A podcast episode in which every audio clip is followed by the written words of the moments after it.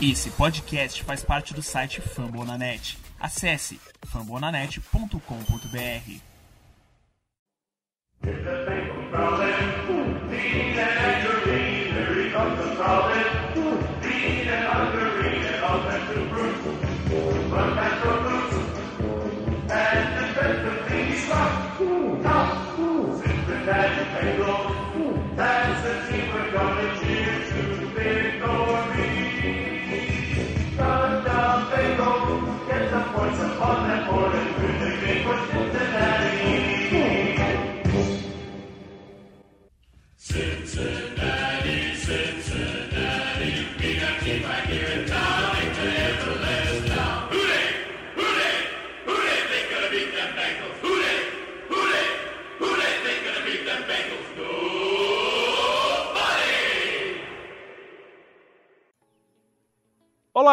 seja muito bem-vindo ao podcast Who Day BR, a casa do torcedor de Cincinnati Bengals no Brasil. Hoje em edição especial número 1 do Super Bowl 56. Que vamos conversar um pouco, trazer um pouco, fazer esse esquenta pro Super Bowl do próximo final de semana. Tenho aqui Conrad, Conrad Aleixo, o, temos também Lucas Ferreira. E aí, vocês já estão ansiosos? Sua semana tá, tá custando a passar ou tá tranquilo? Ah, acho que tanto de coisa que tá chamando a gente para participar, né? Podcast, live, tá ajudando a passar um pouco mais rápido, mas quando a gente não tá pensando em futebol americano, a gente tá pensando em como vai ser esse jogo, o que, que a gente vai fazer, e acho que só, só aumenta um pouco mais a ansiedade. Cara, eu tô bem ansioso pra partida já e eu acho que tá começando a cair a ficha. Que é um problema. Quando a ficha ela começa a cair, você começa só a pensar nisso. E fica aquela tensão. Mas vai passar rápido essa semana, hoje é terça-feira. O time chegou em, em Los Angeles. Vai ter bastante coisa pra gente comentar nessa semana. Exatamente, como disse, edição especial, edição um pouco mais curta, um pocket cast, para você não esquecer da nossa voz, não sab...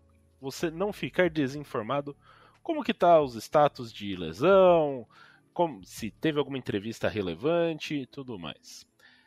Inicialmente, acho que a gente tem que falar um pouco da despedida da equipe do Cincinnati Bengals com a cidade de Cincinnati, com a população que aconteceu na segunda-feira, né? Um evento com 30 mil pessoas no Paul Brown Stadium, com temperaturas abaixo de zero.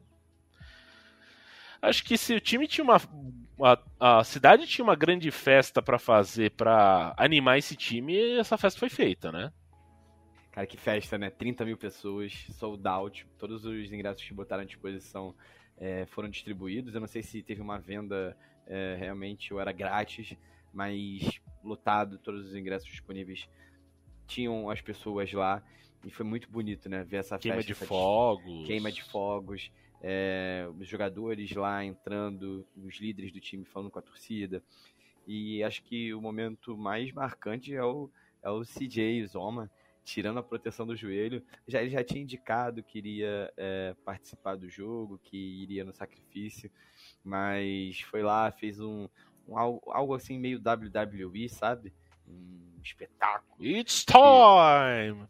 é, tirou, tirou o tensor, né, aquele é, bracelet do, do joelho e jogou no meio de campo. Foi espetacular, é muito bonito ver como a cidade está empolgada, como esse time está conectado à, à, à cidade e como é, é um desejo de todos ali e, e é óbvio, é claro, dá pra ver no, no olhar deles, no brilho dos olhos, nas fotos que, que os Bengals postaram nas redes sociais. Foi, foi um momento muito bonito, né? É, e não só essa, esse show todo, né? Depois, quando acabou também, ele fez questão de dar quase que uma volta olímpica ali para ir cumprimentando os torcedores. Então, mostrou que tá, tá bem fisicamente e fez um agrado ali com todo mundo, tirou bastante foto. Então, é um cara que você vê que tá bem ligado com a cidade, né? E não só a cidade, como a franquia como um todo. E eu, eu acho que essa despedida mostrou bastante o quanto que os jogadores parecem que já realmente já acreditavam nisso no início da temporada, né? É, você via que ninguém estava tão deslumbrado assim, parecia que estava todo mundo mais quieto, mais focado mesmo sendo a semana do Super Bowl. É, e a gente também, é, assim, teve né, essa sensação, Burrow sendo muito celebrado, assim, extremamente, e a, ele passa a sensação de tranquilidade, né? Assim, por mais que seja um momento de tensão, ele já passou por momentos parecidos na vida dele, né? É, então, por mais que seja outro nível, ah, college é uma coisa, NFL é outra, ele passou por, por essa sensação num college football playoffs. Eu imagino que ele, tendo o Chase, né, que também passou junto com ele naquela situação, ele sendo um dos líderes da equipe consiga passar um pouco dessa, desse sentimento e até mesmo comparado com o Rams, que tem alguns nomes, mas o nome mais notável com relação a grandes decisões é o Von Miller. Né? Então, sim, na questão experiência, no momento da decisão, talvez até o Burrow tenha mais coisa para falar do que do que a gente vê do oponente. É, o Burrow tem até aquele vídeo famoso dele no Senior Day dele, né, lá em LSU, que tem aquele vídeo ele saindo do túnel, aquela, aquela fileira e todo mundo ovacionando ele, o estádio lotado. Então, eu acho que ele já está acostumado com esses grandes momentos e, e ser idolatrado, digamos assim. É, o, o Burrow comentou essa semana que o grande ponto na para ele, nessa semana não, semana passada, que não, não é nem o dentro de campo. Na, na NFL, para ele, é, é, muito parecido com o college, ele tá acostumado com os estádios cheios e... É o Media não... Day, alguma coisa nesse sentido? É, o que muda para ele é, na verdade, a atenção que ele tem de outras pessoas famosas. O LeBron James marcando ele no Twitter, o Kid Cudi, que ele é muito fã. Então, essa é a diferença para ele. Dentro de campo, se ele vai jogar o SEC Championship, se ele vai jogar o, o, o Super Bowl, acho que para ele não, não muda tanto. Obviamente, dentro de campo ali na hora, no, no, drive final vai, vai ter uma diferença. Mas não é um cara que treme. E não tremeu durante a temporada inteira. Nos momentos que os Bengals tinham condição de vencer e precisavam dele, ele foi lá e, e, e botou, botou o time em posição de vitória. Então, se falar que o time dos Bengals não é tão experiente e tal, a gente não pode pensar no Burrow para citar esses argumentos. É, e é aquele, aquele mote que eu tenho trazido nas últimas semanas, né? Quem tem Burrow não pode ter medo, pô. Pô, você pega um time perdendo de 21 a 3 fora de casa contra possivelmente o melhor quarterback da, da conferência e você conseguir trazer esse jogo para dentro de, para dentro das suas possibilidades, conseguiu virar o jogo dentro do tempo regulamentar, que o, o Chiefs teve que buscar com o chute no estouro do cronômetro, pô, é relevante, né? E passamos para terça-feira, quando o Bengals embarcou para Los Angeles. A equipe já está na cidade de LA e nessa terça-feira também tivemos entrevistas com os treinadores, né? Então, no Media Day hoje ficou mais focado nos treinadores, principalmente os coordenadores ofensivo, defensivo, especialistas e os técnicos posicionais. É, a gente conseguiu, graças ao, ao nosso grandíssimo Lucas Ferreira, contato com o Henrique Bulho ele já participou aqui do nosso podcast e o Henrique ele teve a possibilidade de fazer algumas perguntas, né? Ele está é, credenciado pelo Pro Football. Ele entrou em contato com a gente é, para tentar coletar algumas perguntas. Assim, ele conseguiu fazer algumas perguntas para o Al Golden, que é o técnico de linebackers, para o Frank Pollock, técnico de, de linha ofensiva. Ele conversou também com o técnico de cornerbacks, que eu não vou, não vou lembrar o nome. E assim, para quem quiser acompanhar, ele está fazendo um, um, um, acompanhamento disso. Ele coloca vídeos no perfil dele, bulhopf. Vocês viram as entrevistas? Vocês têm alguma coisa a dizer sobre a chegada do time em LA? O que vocês podem me falar a respeito disso, Conrad? Ah, é, acaba que nessas entrevistas agora no, na semana do Super Bowl, né, acaba sendo aquela coisa mais protocolar, né? Você acaba elogiando o time adversário, fala o mínimo possível do que você deve fazer para para esconder o máximo de jogo que puder, né? Então acaba que não tem muito muito o que tirar dessas coisas, né? Às vezes aparece uma pergunta ou outra que a gente acaba destacando, mas é, eu acho muito fracas essas, essas entrevistas dos técnicos. Né? Acaba que o jogador acaba falando mais, então acho que talvez amanhã as entrevistas sejam mais interessantes. É, eu acompanhei bastante é, o Media Day de segunda, né? Que foi como a gente, como o, o Conrad disse, apesar, até apesar de ser dos jogadores, né? Boyd falou, é, Burrow falou, é, a maioria das perguntas não, não dizem muito sobre o jogo. A gente teve jornalistas perguntando sobre qual apelido o Burrow preferia, é, perguntando, é, até citaram a Anitta pro, pro Tyler Boyd.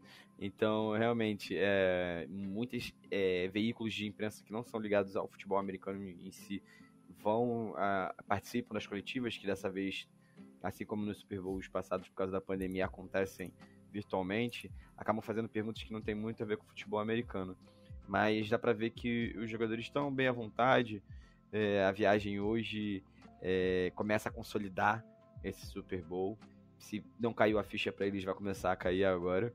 E vamos ver ao longo dessa semana o que eles têm, o que eles têm a dizer, como vão ser os treinamentos, ver se o CJ o Zoma consegue treinar bem com o time, sem limitações, ou, com, ou, ou se tiver limitações, se ele, qual é o status dele para a partida, né?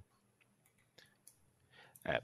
Falando em status, é, é importante dizer que foi, oh, se não me engano, foi o Brian Callahan que hoje, durante a sua entrevista, não deixou, não respondeu a respeito do, do status do Jackson Carman, que o, o right guard da equipe que assumiu a titularidade durante o jogo contra o Chiefs. Daí ficou a dúvida quem seria o titular na, no Super Bowl. Ele teve algumas questões na, na última semana, não treinou durante dois dias, problema nas costas e começa a se tornar um ponto de interrogação. Ao que parece, Hakim Adeniji deve tomar a frente. E, como já foi dito, muito provavelmente o CJ Uzoma deve jogar, né? Ele declarou isso, tirou a, a proteção, jogou para cima. É... Parece que ele tem vontade de estar em campo, não sei. Não sei se vocês sentiram isso, mas pelo menos foi o que passou para mim. É, você falou da OL, né? Teve a entrevista do Frank Pola, que até perguntaram se ele estava preocupado com, com o mismatch, né? Com a diferença entre a, a DL do Rams e a OL do, do Bengals. E ele falou que ele não vê nada disso, que não entende de onde tiraram isso, que isso é coisa da mídia dos torcedores, que isso nunca passou por eles, né? E do Zoma tem... Eu acho que mesmo se ele não tiver 100%, ele vai entrar em campo. Acho que ele vai dar alma para estar nesse jogo, mesmo que seja subutilizado ali só para chamar atenção. Né?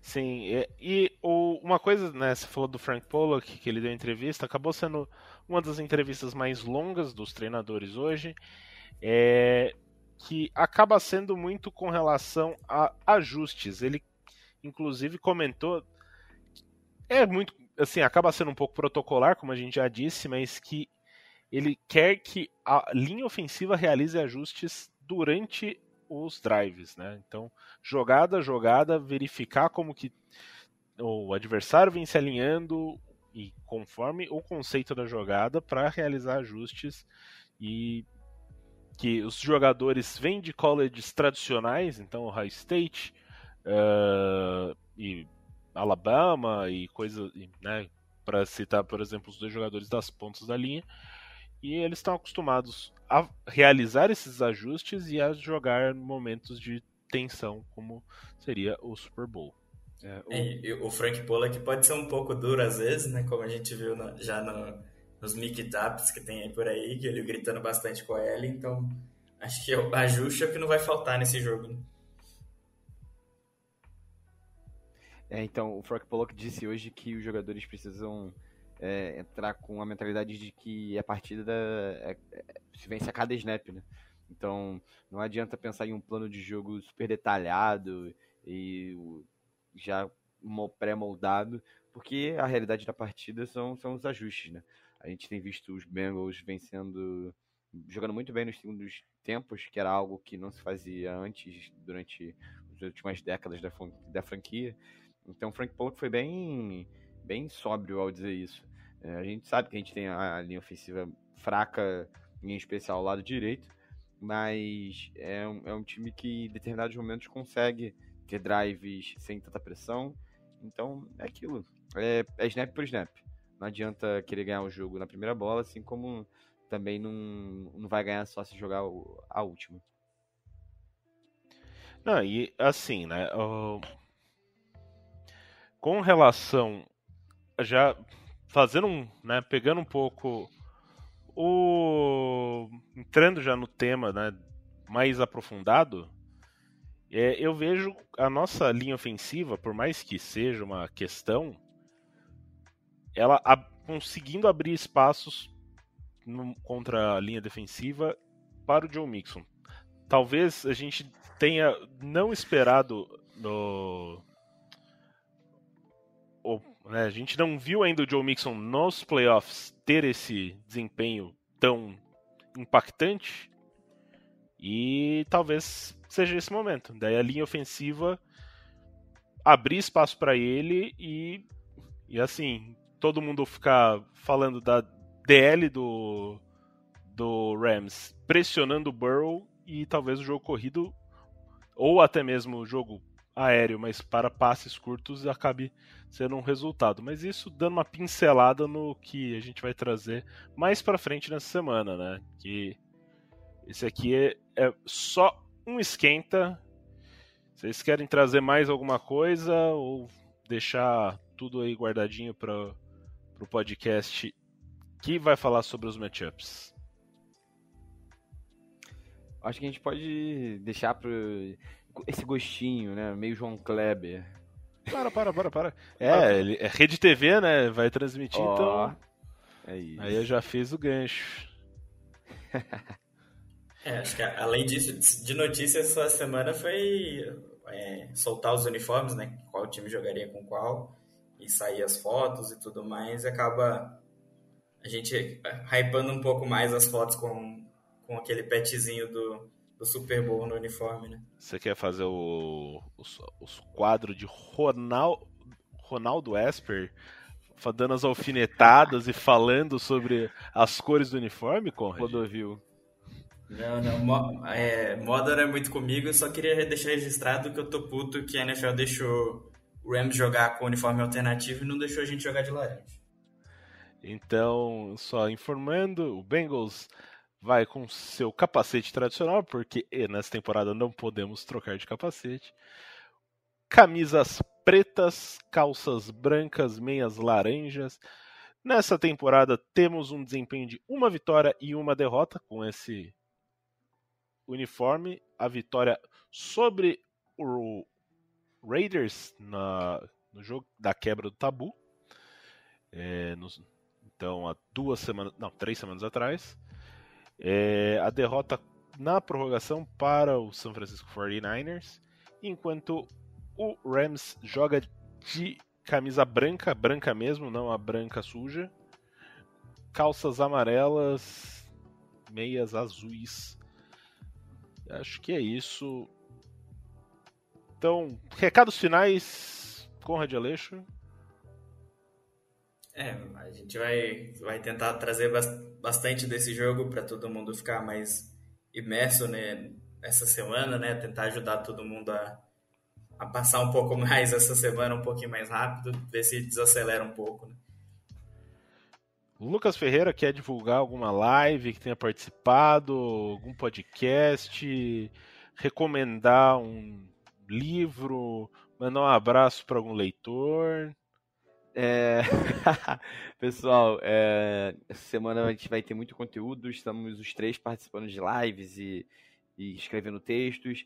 Eu hoje publiquei, foi publicado um texto meu no, no The Playoffs sobre os cinco motivos pelos quais os Bengals podem vencer o Super Bowl. Tá lá, tá bem maneiro. É, fiz algumas referências a essa história de Cinderela que os Bengals têm vivido essa temporada. Também participei do livecast do The Playoffs. Tá lá no YouTube do. Tá lá no canal do The Playoffs, tá com. Tem o N irado, tem um pouco de clubismo, tem um pouco de análise. Vale muito a pena assistir. É, e sempre lembrando vocês, fiquem de olho nas nossas redes sociais, porque a gente está sempre é, comentando o dia a dia, retweetando as matérias, a gente, vulgo Conrad e Ricardo, né? Que são eles que são os moderadores da página, mas fiquem ligados porque essa semana promete. E é isso, né? A gente agradece a vocês por essa audiência. No episódio que a gente comenta, dá um gostinho, mas também não fala muita coisa, né? A gente mostra, mas não mostra. Porque o, eles também estão no mostra, mas não mostra. Eles têm as entrevistas que às vezes não trazem muito é, a gente tem ali algumas, alguns status, o pessoal faltando de treino tudo mais, para a gente começar a dar um gostinho. Ainda é terça-feira, tem cinco dias até o Super Bowl. Ai, ai, ai, tá chegando a hora, tá chegando a hora. A gente agradece e fala Day!